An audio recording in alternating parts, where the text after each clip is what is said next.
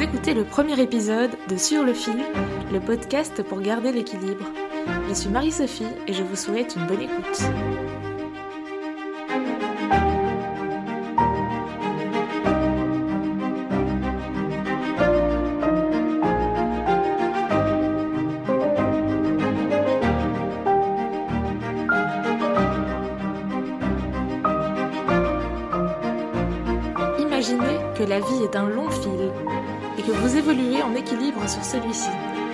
Funambule, un pied après l'autre. Si chacun progresse à son rythme, sa propre technique et ses capacités, il n'est aisé pour personne de maintenir une cadence parfaite. Dans Sur le fil, j'interroge des hommes et des femmes qui tentent de garder leur équilibre entre leur vie familiale et professionnelle, leurs convictions et leurs actions, ou encore leur vie extérieure et leur vie intérieure. Quel funambule êtes-vous? Avez-vous peur de tomber? Ou comptez-vous sur un filet de secours hypothétique? Je vous propose à travers ce podcast des trajectoires afin de vous inspirer et surtout vous donner quelques clés pour tenir en équilibre sur le fil de la vie. Aujourd'hui, j'accueille Charlotte Munzer, styliste et entrepreneuse, qui, après avoir travaillé dans de grandes maisons de luxe à Paris, a fondé sa marque CM by Charlotte Munzer en 2019.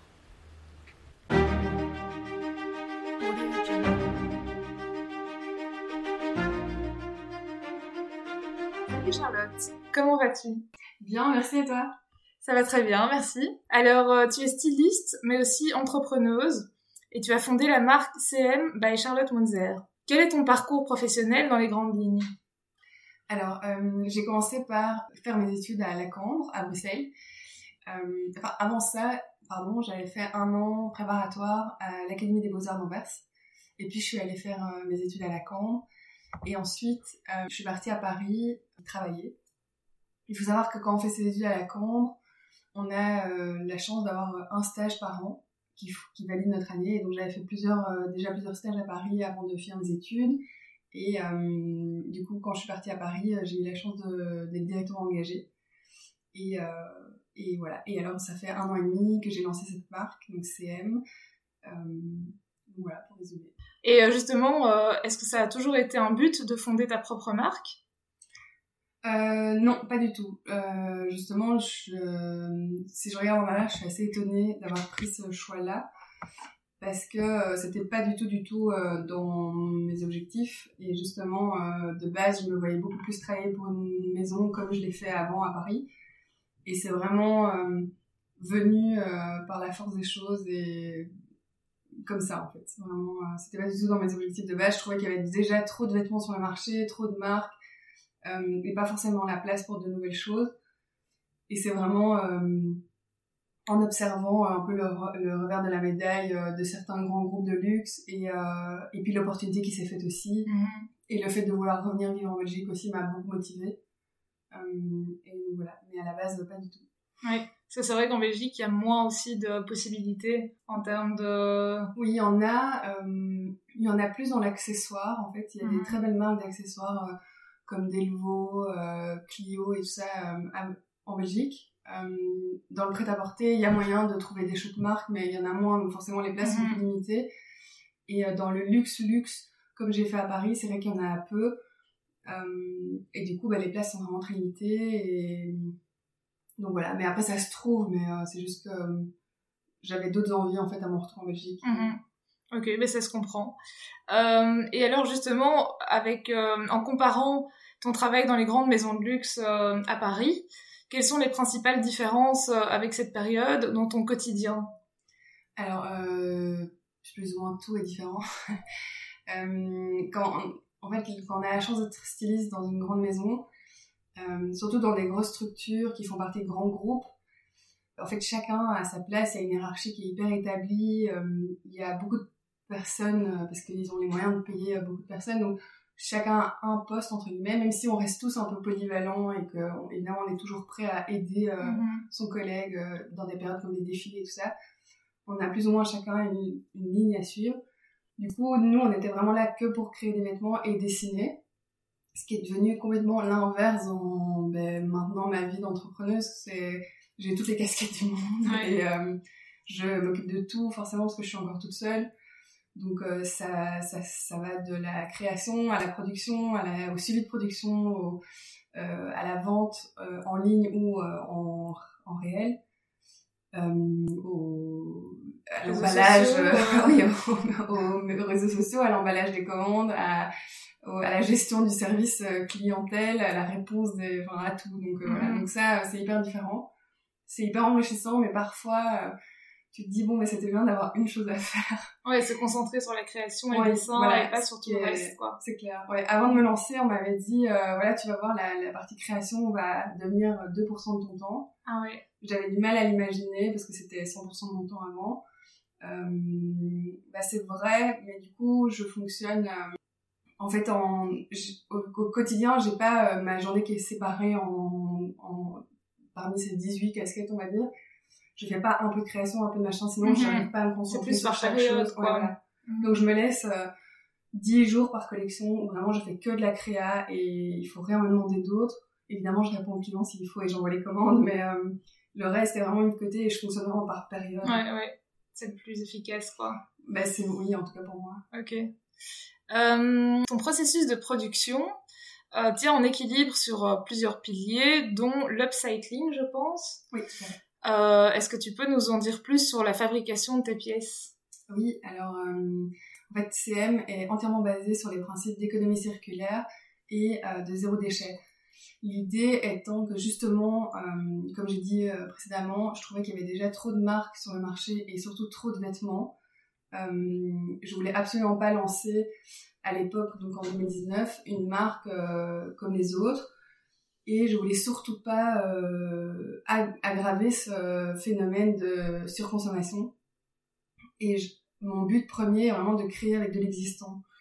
Et du coup, via mes contacts que je me suis fait dans le luxe, je rachète les tissus des grandes maisons qui sont mhm. pas utilisés parce qu'en fait, quand on crée une collection dans une maison de luxe, on commande toujours beaucoup trop de tissus par rapport à ce qu'on a réellement besoin. Et même si les, les tissus n'ont aucun défaut ou ils sont juste magnifiques, c'est juste que c'est pas la bonne couleur ou c'est pas ce que le directeur artistique a choisi. Et ben du coup on les met un peu aux ébouillettes et on peut pas vraiment les vendre parce que euh, on travaille tellement longtemps à l'avance qu'on n'a pas envie de dévoiler aux autres ce qu'on va faire dans un an ou un an et demi. Mhm. Du coup on les met dans des stocks et on finit par oublier et ça s'accumule. Du coup via mes contacts je rachète ces tissus et toutes mes collections sont entièrement euh, créées et produites avec ces stocks existants. Mhm. Et donc ça c'est vraiment euh, le pari qui était mis dès le départ et euh, la règle à laquelle je ne dérogerai jamais. Oui, et tu y arrives pour l'instant. Euh, oui, oui, mais oui. Euh, c'est vrai qu'au début, j'avais peur de pas trouver assez de tissu. Malheureusement, il y a du choix. Mhm, super. Est-ce qu'il t'arrive de devoir faire des concessions pour respecter cette ligne directrice que tu t'es fixée au niveau création, par exemple, modèle, matière, etc. bah forcément le fait d'utiliser des tissus existants m'impose euh, des contraintes dans le sens où je peux pas me dire euh, ok la saison prochaine j'ai envie de ça dans cette couleur là parce que je suis pas sûre de trouver le mhm. tissu euh, dans la bonne couleur donc je suis pas du tout axée sur les tendances je sais pas je dis n'importe quoi si par exemple le, le, orange mandarine est à la mode l'été prochain moi j'ai aucune idée si je vais trouver un tissu orange mandarine donc je me fais pas des fixettes comme ça je fonctionne vraiment au coup de cœur et les pièces viennent en même temps que les tissus et la recherche de tissus. Donc la, la, recherche de tissus et les achats de tissus font autant partie du processus créatif que euh, quand je dessine. Mhm. Donc euh, à partir du moment où je n'avais pas des fixettes en tête, en fait ça devient pas des contraintes, ça m'aide justement à imaginer les vêtements dans quelle matière et à vraiment fonctionner au coup de cœur. Mhm. Et euh, ben, il y a juste pendant la période Covid euh, où malheureusement oui j'ai dû faire des concessions en termes de transport une fois parce qu'en fait mes ateliers sont situés au Liban parce que je suis à moitié libanaise et c'était vraiment important pour moi de mettre ce pays en avant et leur savoir-faire. Mhm. Et euh, malheureusement en août dernier il y a eu une explosion au port de Beyrouth ouais, et pour des raisons euh, écologiques en fait je fais transiter mes tissus et mes collections que par container que je partage en fait avec d'autres sociétés pour euh, justement utiliser que des transports existants pour être dans la même lignée que les tissus.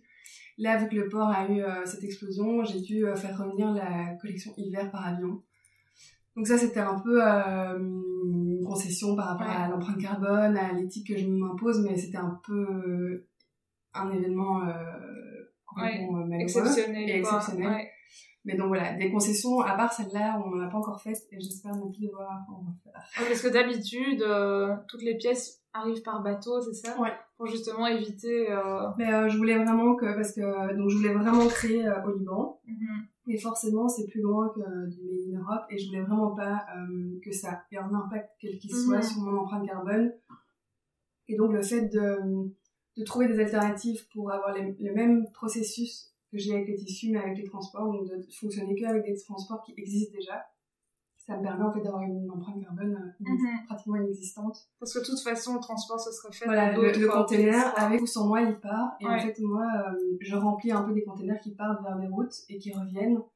Et, euh, et ben, du coup, ça permet de rentabiliser ces transports. Euh, pour moi, c'est beaucoup plus économique. Et, euh, et pour les empreintes carbone, ben, ça, ça permet vraiment d'utiliser à fond des transports existants. Mhm. Oui, mais il y en a d'autres qui devraient faire pareil, je crois. Euh, et justement, euh, que penses-tu du système actuel en matière de prêt-à-porter au, niveau des grandes marques, par exemple, euh, qui produisent, elles, de plus en plus, qui se renouvellent sans cesse avec tout le temps des nouvelles collections? Euh, Qu'en est-il pour toi à ce niveau-là? Euh, bah, évidemment, c'est difficile de donner des leçons euh, quand on est une toute petite marque. Euh, parce qu'évidemment, une petite marque est plus facile à gérer car on est une énorme structure avec énormément d'employés, Mhm. euh, énormément de boutiques et tout ça. C'est vrai qu'évidemment, moi, mon but n'est pas de devenir euh, un énorme groupe euh, parce que je sais les, les contraintes que ça impose. au-delà du fait que je- de devenir une énorme chef d'entreprise, euh, c'est plus le côté, ben voilà, je pense que c'est hyper difficile et c'est un énorme challenge de grandir tout en gardant son éthique vraiment intacte. Euh, évidemment que c'est un rêve que j'aimerais euh, faire, mais pour l'instant, euh, le fait d'être petite me permet de, vraiment, de tenir ma promesse à tout niveau. Mm. Et c'est pour ça que je grandis pas trop vite, c'est pour pouvoir tenir, vraiment grandir à mon rythme et tenir toutes ces promesses que je fais à mes clients. Euh, mais évidemment que je suis pas pour la façon qu'on est consommé actuellement. euh, mais le problème, c'est que c'est le système qui impose ça et c'est devenu tellement ancré dans nos habitudes qu'on Mhm. trouve ça normal de trouver des pièces à, à moins de 10 euros. On trouve ça normal de- d'avoir des soldes à, à moins 70%. Mhm. On trouve ça normal d'avoir euh, les collections qui changent tous les mois en magasin. Et donc, on, on ne conscientise pas ça du tout. Et ça vient petit à petit chez les gens les plus euh, éveillés et les plus avertis. Mais la conscience de masse, c'est pas encore là et ça va prendre un peu de temps. Après, euh, euh, je pense que les circonstances actuelles, le fait que euh, enfin, cette pandémie qu'on est en train de vivre et tout ça nous remet un peu les idées en place et nous recentre vers le local, Ouais. les petits business. On, on se dit qu'on a envie d'aider ceux qu'on connaît. Et, et je pense que ça peut aider, Mhm. bizarrement. Il y aura quand même du bon à retirer de tout ça. Ben, J'espère et j'y crois vraiment, je pense. Bah oui, nous aussi. Euh, alors au niveau de l'équilibre, euh, au niveau de ton processus de création, euh, comment trouves-tu l'équilibre entre tes créations et les tendances actuelles? Est-ce que tu te fies seulement à ton propre instinct ou est-ce que tu essayes de suivre un petit peu les tendances quand même actuelles? Ça, c'est une bonne question. Euh, en fait, j'ai l'avantage de, de plus travailler comme avant, euh, un an, un an et demi à l'avance, voire plus, ce qui était assez compliqué à gérer parce qu'on créait des collections euh, pour l'été euh, qui étaient dans deux étés en plein hiver. Ah et ça j'avais énormément de mal à me projeter en tant que cliente. Et c'est vrai que quand je, quand je dessine une collection, même si je suis styliste, j'essaie toujours de me mettre à la place de la cliente ou du client. Euh, et ça, maintenant, je le fais plus. Je crée vraiment en last minute. Je suis souvent un peu en retard sur mes collections. Mais ça me permet vraiment de me dire qu'est-ce que j'ai envie euh, dans six mois. Qu'est-ce que mes clientes auront envie. Euh, donc ça, c'est beaucoup plus pratique. Et Tu peux réagir aussi oui, un et petit peu je- sur le moment. oui, Quoi. et ça, oui, exactement. Ça me permet de réagir d'une saison à l'autre. Donc, par Mhm. exemple, si j'ai eu euh, beaucoup de, du même retour sur une pièce, euh, sur un fit ou sur une longueur, ou où je me rends compte que, parce que comme je fais euh, les retouches pour mes clientes, si je me rends compte que je dois systématiquement faire tout le temps la même retouche, ben, je peux ajuster mon modèle pour la saison d'après. Mhm. On ne doit pas attendre euh, 3-4 saisons avant Ouais, que les choses changent. Donc ça, c'est c'est vraiment une réactivité de ma part que je peux prévoir. Et les tendances, en fait, euh, honnêtement, euh, je m'en fiche un peu. Euh, je pars du principe que si la matière et la couleur est belle, euh, si la coupe est intemporelle, ben voilà, c'est ça qui m'importe en fait. J'ai pas, j'ai pas du tout envie de faire des vêtements tendance, justement mhm. pour éviter cette surconsommation. Ça m'intéresse pas du tout que mes clientes soient dans l'achat compulsif qu'elles ont envie pour cet été. J'ai envie qu'elles fassent un achat qu'elles ont envie de porter l'été prochain, l'été mhm. d'après, qu'elles ont envie de revendre en seconde main à une copine. Donc, euh, je suis pas du tout dans cette recherche de tendance absolue. Mhm. Mais plutôt dans temporel, quoi. Oui, exactement. Bah, je pense que c'est ce que les gens recherchent de plus en plus aussi. Euh. Mais, euh, allez, en tout cas, les gens éveillés dont tu parlais tout à l'heure. Mais oui, et heureusement, pour moi, les gens n'ont plus l'habitude des belles choses. Vu qu'on est tellement habitué à la fast fashion de mauvaise qualité, et eh ben, les gens sont ravis en fait de, de voir que c'est possible d'avoir des vêtements mhm. euh, abordables avec des très très belles matières, des jolies couleurs et à prix euh, euh pas du tout exagéré. Ouais, mais qui ne doivent pas jeter exactement. Un, an plus tard, ouais, qui peuvent garder sur le long terme quoi. Alors pour changer un petit peu du, de ton métier et pour parler un peu plus de, de ton rapport à ta vie privée, quelle place donnes-tu à ton métier par rapport à ta vie privée? Euh, créer mon place. euh, ça, c'est un peu le challenge 2021. Justement, euh, on est en plein dedans. Ça va être de trouver un équilibre un peu plus subtil entre euh, boulot et privé. Après, j'ai la chance d'être avec quelqu'un qui est indépendant aussi et qui adore son travail aussi et travaille autant que moi. Mm-hmm. Donc ça, c'est une grande chance, mais c'est vrai que il va falloir euh, que le privé prenne un peu plus de place et qu'on se laisse un peu plus de temps. Et euh, on, commence à le mettre en place avec ce... Le confinement aide en fait pour les indépendants, euh, même si c'est une période super difficile à gérer. nous, on a essayé de vraiment prendre le contre-pied et penser au positif. Et de mhm. justement prendre cette période pour réorganiser notre quotidien, repenser un peu tout ça et remettre le privé à la bonne place et d'avoir des moments plus coupés. Parce que c'est vrai que on avait tendance à parler à deux de nos boulots, de se mhm. donner des conseils et tout, c'est super, mais du coup, euh, maintenant qu'on est à deux, on essaie vraiment de se concentrer sur euh, nos projets, euh, l'avenir de notre couple, de notre famille, parce qu'on attend un petit bébé. Ah bah félicitations et, et, du coup, de remettre ça au centre des conversations. Et évidemment qu'on continue à parler de nos boulots ensemble, mais d'avoir des temps vraiment pour mhm. chaque chose vous les prédéfinissez à l'avance ou bien euh, non vous euh, essayez juste d'y penser non on essaie juste euh, si tout d'un coup on voit que ça fait plusieurs heures qu'on parle de boulot de se dire allez maintenant stop on, change de sujet quoi. et, c'est maintenant le week-end qui commence et, mhm. voilà et le week-end, c'est des vrais week-ends ou bien Le week-end commence le dimanche matin ah et finit le dimanche soir en général pour nous. Après, il y a des exceptions. Aujourd'hui, on a arrêté de bosser à 13h, on est samedi. Donc euh, là, j'étais super contente parce que justement, euh, je venais de lui dire euh, Ah, c'est trop bien, on a eu une demi-journée en plus de week-end. mais bon, ça, je pense que quand le petit sera là, on sera obligé de, d'avoir des vrais week-ends. Sinon, on n'en profitera pas assez. Les choses se mettront en place différemment. Est-ce que tu te laisses parfois envahir par CM, dans le sens où parfois tu en as juste marre, t'en peux plus, c'est trop? Et euh, comment est-ce que tu rétablis l'équilibre euh, si ça arrive parfois? Euh, Marre, heureusement, pas trop. parfois, c'est vraiment souvent des choses extérieures qui font que tout d'un coup, il y a un trop plein. Des, des, soucis logistiques, des, la production qui bug tout d'un coup sur une pièce. en fait, j'achète un tissu, on se rend compte que quand on déballe, en fait, il y, a, y, a des taches partout, genre ça arrive c'est plus des choses extérieures qui, que je peux pas maîtriser justement, qui m'énervent parce que c'est vrai que je suis assez euh, exigeante envers moi-même dans mon boulot et même dans ma vie privée. Et du coup, euh, j'essaye d'être euh, pas trop contre le fric, mais, mm-hmm. mais je le suis quand même un peu. Et du coup, quand il y a des éléments extérieurs qui viennent perturber mon organisation, ça, il y a rien de plus frustrant pour moi. Mais il faut apprendre à être flexible. Oui. Tout à fait. donc, marre, c'est rare, franchement. Euh, il y a juste des moments où vraiment euh, je me dis, bon, aujourd'hui je bosse pas, je bosse pas au boulot, même si on est mardi euh, et que je suis censée bosser, tant pis. Surtout ah depuis que je suis enceinte, en fait. Mhm. je sens que parfois mon corps me dit, voilà, maintenant. C'est ton cœur qui te parle, quoi. Ouais. Plus. Et tu prends du coup du temps pour toi. C'est ça aussi l'avantage d'être indépendant, c'est que tu peux décider un mardi de te dire stop, là je, je, lis toute la journée. Oui, si j'ai pas d'impératif évidemment, vraiment urgent c'est important de s'écouter, je pense. C'est un des avantages d'être Mhm. Et qu'est-ce que tu fais euh, justement pendant ces journées où euh, Pour l'instant, je dors beaucoup. Ouais. Mais d'habitude, euh, ben, euh, en fait, j'ai une, j'ai une passion qui est arrivée en même temps que mon projet parce que je sentais que j'avais besoin d'avoir un truc en plus du, des vêtements pour pouvoir m'échapper.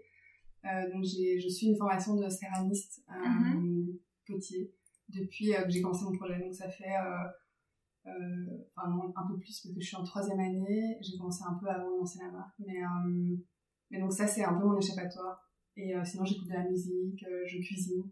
mhm. Donc, c'est un peu des trucs comme ça qui m'échappent des vêtements. Ouais, ça Je vais surtout pas faire du shopping. Ouais, donc plus différent au mieux quoi. oui, oui, oui. Ouais. Non, surtout pas aller faire du shopping.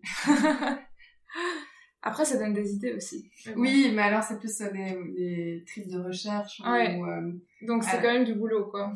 oui, c'est j'ai c'est vrai que j'ai du mal à vraiment faire du shopping plaisir euh, sans Mhm. me dire euh, ah c'est intéressant cette finition ah moi j'aurais fait comme ça Ah, moi, du coup, t'analyses tout quoi. oui c'est un peu la déformation Mhm. du métier Forcément. À quoi est-ce que tu penses euh, généralement en premier le matin, lorsque ton réveil sonne De façon générale, s'il y a quelque chose qui ressort vraiment. Bah, en général, c'est les problèmes qui arrivent en premier. Les problèmes. En fait, j'ai l'avantage d'avoir... Enfin, c'est un avantage, mais... euh, parce que. J'ai un problème, c'est que je, je suis capable de me lever et d'être directement euh, capable de bosser Mhm. direct. J'ai pas besoin de décompresser. Ce que j'avais besoin quand j'étais employée euh, et que je travaillais pour des Mhm. maisons, si on me- m'enlevait cette partie euh, Ce petit rituel. euh, du matin où je prenais mon thé, je prenais mon petit déjeuner et tout, ça me, j'étais de mauvaise humeur pour toute la journée. Maintenant, je me lève, je commence, et en fait, ce rituel, je le fais beaucoup plus tard dans ma matinée. Ok. Et j'ai l'avantage de travailler mon atelier au Liban qui a une heure de décalage, donc en moins qu'ici. Donc eux, quand, si je me lève à, enfin, si je me lève, si je suis prête à 8 heures, euh, ben, eux, ils sont, il est déjà 9 heures chez eux. Ah ils sont donc déjà ils sont taquet, en général, j'ai déjà des questions sur mon téléphone. déjà- Donc, c'est un avantage et un inconvénient, c'est-à-dire que je peux me lever, être directement dedans, j'ai, mais euh, j'ai plus cette soupape euh, un peu du matin où je traînais un Mhm. peu comme avant. Mais du coup, je le fais un peu plus tard dans ma matinée. Mais, euh, Tu fais coup, une en pause un général, peu plus tard. Ouais, du coup, en général, la première chose qui me saute aux yeux les matins, c'est ce qui n'a pas été, ce qui n'a, c'est les problèmes du matin de l'atelier. Ouais. Donc, euh, qu'est-ce qu'on fait avec ça Euh, Quel bouton Quelle couleur de, de finition Et donc, euh, c'est un peu ça, en général. Mhm. C'est bien, au moins t'es opérationnel tout de suite et efficace. T'es plutôt du matin, quoi, du coup. Euh, je suis devenue, ouais. Ouais. Avant, j'étais vraiment... euh, pendant mes études, je travaillais que la nuit. Mhm. Euh, maintenant, vraiment, le, matin, c'est enfin, là où je suis le plus concentrée. Mhm. Mais justement, as-tu d'autres passions euh, T'en parlais tout à l'heure, à côté de la mode et du stylisme? Tu Euh, voulais parler de la céramique. Mais Euh. La céramique est devenue un peu ma deuxième passion et mon échappatoire. Euh, et vu que c'est une formation, c'est vrai que ça me prend euh, beaucoup de temps aussi. Mais euh, sinon, la... j'adore cuisiner. Mhm. Ça, c'est vraiment... Je crois que c'est mon... c'est ce que j'adore manger aussi. ensemble. Euh, Et euh... ben, pour l'instant, en fait, bizarrement, je prends plus de temps pour moi qu'avant. Mhm. Euh, c'est vrai que j'ai grandi avec quatre frères. J'ai pas eu l'habitude de, de prendre du temps euh, de fille, entre guillemets, pour moi, euh, de, de, de faire, d'écouter mon corps et choses comme Mhm. ça. Et ça, je fais plus qu'avant maintenant. Du yoga, quand je peux. Bon, là, malheureusement, ma salle de yoga est fermée. Mhm. C'est un peu frustrant et j'ai du mal à me motiver. Ouais. j'ai du mal à me motiver toute seule. Mais j'essaye quand même de le faire euh, et d'avoir des moments vraiment zen. Relaxant, zen. ouais. Euh, mais, euh, mais je le retrouve dans la céramique. Donc, ouais, c'est beaucoup ça et la, la nourriture. Quel conseil donnerais-tu à quelqu'un qui veut lancer sa propre marque de prêt-à-porter? Ou bien même une autre marque euh, d'autre chose Quelqu'un qui veut lancer sa, sa Mmh. propre entreprise euh, et qui a un petit peu le même profil que toi? Pour Ben, ne pas faire d'erreur ou pour en tout cas garder un certain équilibre euh, au niveau vie privée, euh, vie, perso- vie pro. Bah, des erreurs, ça, euh, surtout, euh, je pense qu'il faut en faire. Euh, essayer de pas faire d'erreurs, c'est se mettre une pression euh, de dingue, parce que quoi qu'il arrive, on en fera. Mhm. Euh, il faut accepter les erreurs pour pouvoir euh, justement euh, tirer des leçons. Mhm. Donc, euh, accept- justement, accepter de faire des erreurs, euh, y croire, hein, de, de tout son cœur, y croire, et ne pas trop se laisser influencer. Mhm. Si on est sûr de son idée, euh, Parce que quand on veut lancer un projet, euh, tout le monde autour de nous va se retrouver avec euh, un avis sur la chose et en général, ils vont tous penser que leur avis est le meilleur. Donc voilà, c'est super d'avoir des avis, mais il faut aussi être sûr du sien et suivre son intuition. Mhm. Vraiment, ça paraît complètement bateau comme conseil, mais c'est le plus important. Ok. Ouais. Malgré les oiseaux de mauvais augure qui vont dire Mais que ça pas va pas marcher ou bien. Non, mais ça, ça c'est rare parce que les gens, enfin c'est horrible, mais en général les gens ils disent ça derrière notre dos. Mhm, c'est vrai. euh, on s'en rend pas compte.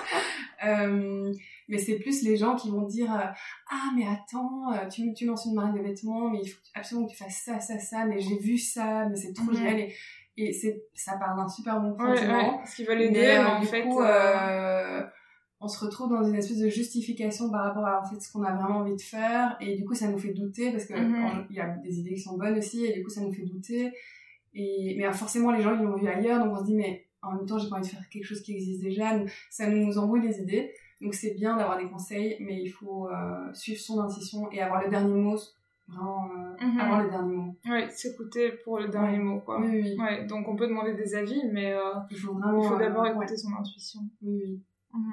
C'est important. Surtout qu'on passe notre vie à défendre notre projet, donc euh, il faut pouvoir le défendre et Ouais. il faut que ce soit notre idée et pas celle de quelqu'un d'autre. Ouais. Et pour garder un équilibre, tu donnerais quoi comme conseil? Parce que parfois on est justement tellement à fond dans son projet Ouais. qu'on n'arrive plus à penser à autre chose et qu'on se laisse complètement surmener. Bah, ça, c'est le plus Donc, dur. euh, C'est vraiment la partie la plus difficile. Euh, et je pense que c'est euh, en... quand le- plus le projet avance, plus on, on est obligé de trouver un équilibre. Mhm. Sinon, on pète un plomb. Et euh, ben, en tout cas, je, je sais pas si j'ai des réponses absolues euh, à donner, mais en tout cas, la technique que moi je me suis trouvée, c'est vraiment de fractionner son temps. Et il y a un moment où c'est stop. Mhm. CM, euh, les problèmes, ils sont toujours là demain. Et euh, maintenant, c'est vie privée. Mhm. Et, et surtout, ce que j'ai essayé de faire au début, parce que c'est vrai qu'au début, quand on lance un projet, tout le monde ne parle que de ça. Et du coup, j'ai vraiment essayé à mes- avec mes amis proches et tout ça, de, sans leur demander, parce que j'avais pas envie de leur dire non plus, ne me parlez pas de mon Mhm. projet, parce que c'est cool quand les gens s'intéressent, mais d'essayer, moi, d'embrayer la conversation sur autre chose et de vraiment parler le moins possible de ça quand c'était pas nécessaire. Quand j'avais un Mhm. conseil à demander à mes copines ou à mes frères ou quelque chose, ou à mon copain, oui, mais euh, quand c'était pas euh, forcément nécessaire, alors vraiment parler d'autre chose Ouais, essayer de changer de sujet Et pas- volontairement. pas parler quoi. que de ça parce que Ouais. sinon c'est c'est euh, c'est comme tout c'est quand on se marie on parle que de son Mhm. quand Ouais, on, va, vrai. on va avoir un bébé on parle que de ça donc un projet c'est un premier bébé et Mhm. ou- enfin ça dépend si on a déjà des enfants hein, mais pour moi c'est mon premier bébé et euh, du coup ben, de pas parler que de ça tout le temps Mhm. De garder des sujets de conversation autres Ouais, et garder un bon entourage aussi. euh, oui oui présent coup, euh, ouais, Ouais, présent, super quoi. important. Ouais, pas s'isoler, quoi. Parce que Non. sinon, on n'a plus personne avec qui parler d'autre chose. le confinement aide pas ok, super. Euh, As-tu, euh, pour terminer, un coup de cœur à nous partager? Que ce soit pour euh, un film, un endroit, un livre, un concept, ce que tu veux. Alors en ce moment, j'ai découvert un endroit euh, qui s'appelle la Caserne qui va ouvrir à Paris. Bon, ça, n'existe pas encore. Ça va, c'est en train de se monter. C'est un projet qui va ouvrir en juin à Paris et j'ai trouvé l'idée euh, absolument fantastique. Et ça va être le, le je sais pas si c'est le premier, mais en tout cas, ça va être le plus grand incubateur de mode responsable en Europe. Ah, c'est génial ça. Et euh, j'ai, je me suis renseignée, j'ai vu ça passer sur Facebook parce qu'il y a plusieurs marques que je suis qui vont faire partie du projet. Mhm. Euh, honnêtement, ça, ça m'a rendue hyper jalouse de plus habiter à Paris. Pour pas Euh, bénéficier pour de pas, ça. ben après, les gens sont choisis, donc il faut être choisi. Mais Mhm. je me suis dit que c'était vraiment l'endroit rêvé pour avoir, pour avoir sa marque et pour, pour échanger avec d'autres personnes, surtout à Paris qui est une ville euh, fantastique pour ça. Mhm. Et l'endroit, je pense, ça va être assez dingue. Euh, en tout cas, les marques et les acteurs qui vont être présents euh, sur place sont tous géniaux. Euh, c'est tout, c'est tous C'est des marques émergentes en fait. émergentes, mais oui, quand même déjà assez établies, mais Mhm. pas, euh, pas déjà des, des grosses structures de dingue. Ouais, des euh, marques qui, ont, qui ont quand même besoin d'aide. Oui, oui, oui. Ouais. Et de visibilité, Mhm. et euh, toutes différentes, et vraiment, le- l'endroit a l'air dingue, et je pense que ça va être un endroit, euh, dès que ça ouvre, je vais aller voir. Mhm. si on peut. et euh, donc la caserne à Paris. Et je pense qu'ils vont organiser des événements. ça, ça, en tout cas, ça donne trop envie. Et, et j'aimerais trop, dans un rêve fou, imaginer un projet pareil à Bruxelles. Mhm. Ce serait Bah, pourquoi pas les lancer? pourquoi pas, pourquoi pas? Euh, ce serait dingue d'avoir vraiment un, un incubateur de, de marques responsables et d'acteurs qui, qui luttent vers un, Mhm. un, un Un avenir meilleur, meilleur dans euh, la ouais. mode. C'est vraiment génial. Donc voilà, c'est un peu euh, le- la nouveauté inspirante. Ok, bah, c'est super, c'est à suivre, je Oui. pense. Ouais. Bah, merci beaucoup, euh, Charlotte. Merci à toi. Je te souhaite euh, de nouveaux projets super excitants, toujours en gardant ton équilibre pro et perso, et aussi euh, plein de bonnes choses avec euh, ta future petite famille. Merci beaucoup. Merci.